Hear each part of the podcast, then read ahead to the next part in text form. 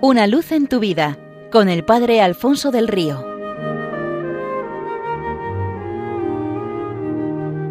Un cordial saludo para todos los oyentes de Radio María desde el Seminario Diocesano de Getafe.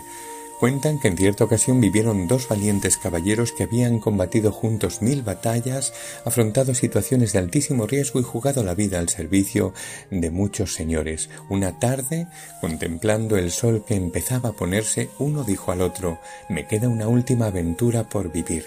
¿Cuál? preguntó el amigo. Quiero subir hasta la montaña donde dicen que habita Dios. ¿Para qué? Porque quiero saber por qué nos carga con pesados fardos durante toda la vida y en lugar de aligerarlos, cada vez los hace más y más pesados, dijo con amargura el primer caballero. Iré contigo, respondió el amigo, pero pienso que cuando Dios hace algo sabe bien lo que está haciendo. El viaje fue lento y fatigoso. Finalmente llegaron al monte de Dios. Dejaron sus caballos al pie, subieron en silencio uno tras otro porque el sendero era estrecho, empinado y tortuoso, y tras horas y horas de esforzado ascenso pudieron ver despuntar en medio de la niebla la cumbre de la montaña divina. En ese momento una voz sobrecogedora tronó desde lo alto Coged todas las piedras que encontréis en el sendero. ¿Lo ves? protestó el primero. Siempre la misma historia. Después de todas las fatigas de la vida, él nunca le parece suficiente. Siempre quiere sobrecargarnos, pues se acabó. No me presto más a su juego. Dicho lo cual, dio media vuelta.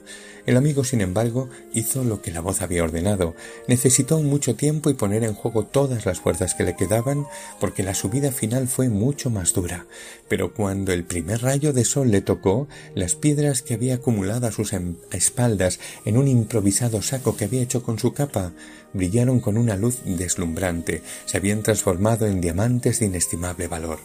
El Señor inicia su predicación trazando el itinerario de vida que nos propone recorrer a su lado y de su mano.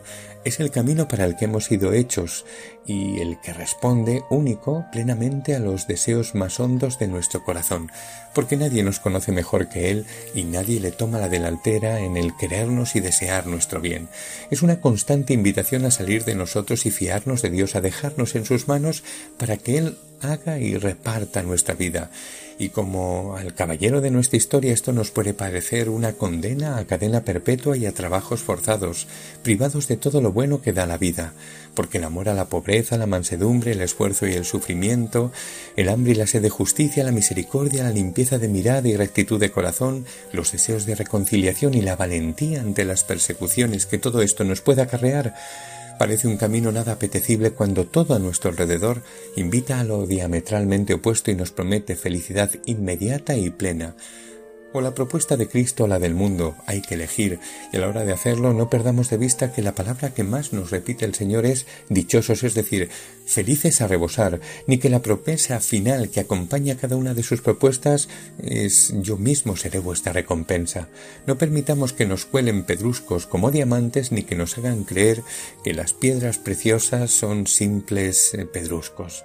De otro hombre se cuenta que, deslumbrado por la fama y el estilo de vida de los artistas de cine, reunió todos sus ahorros y viajó a Hollywood para conocer de cerca a los que admiraba porque le parecían que habían alcanzado todo cuanto sueña el corazón humano y eran los seres más felices de la tierra.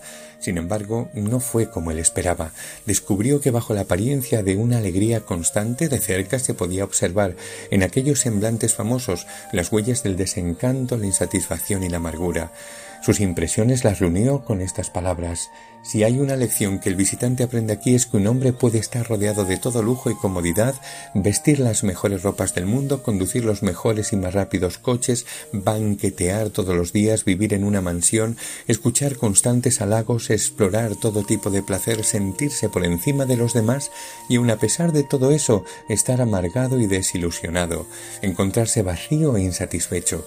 Las vidas de fábula resultaron ser una pesadilla, fachadas de fiesta pero con trastiendas de desesperación y tristeza, tratadas de paliar con alcohol, drogas, sexo y mil otras formas de evasión. Y es que nuestro corazón busca una felicidad grande, está hecho por ella y para ella, y esa felicidad tiene rostro y nombre, Jesucristo. Seamos suyos entera, exclusiva y constantemente suyos, y alcanzaremos ya desde aquí la auténtica bienaventuranza. Una luz en tu vida con el Padre Alfonso del Río.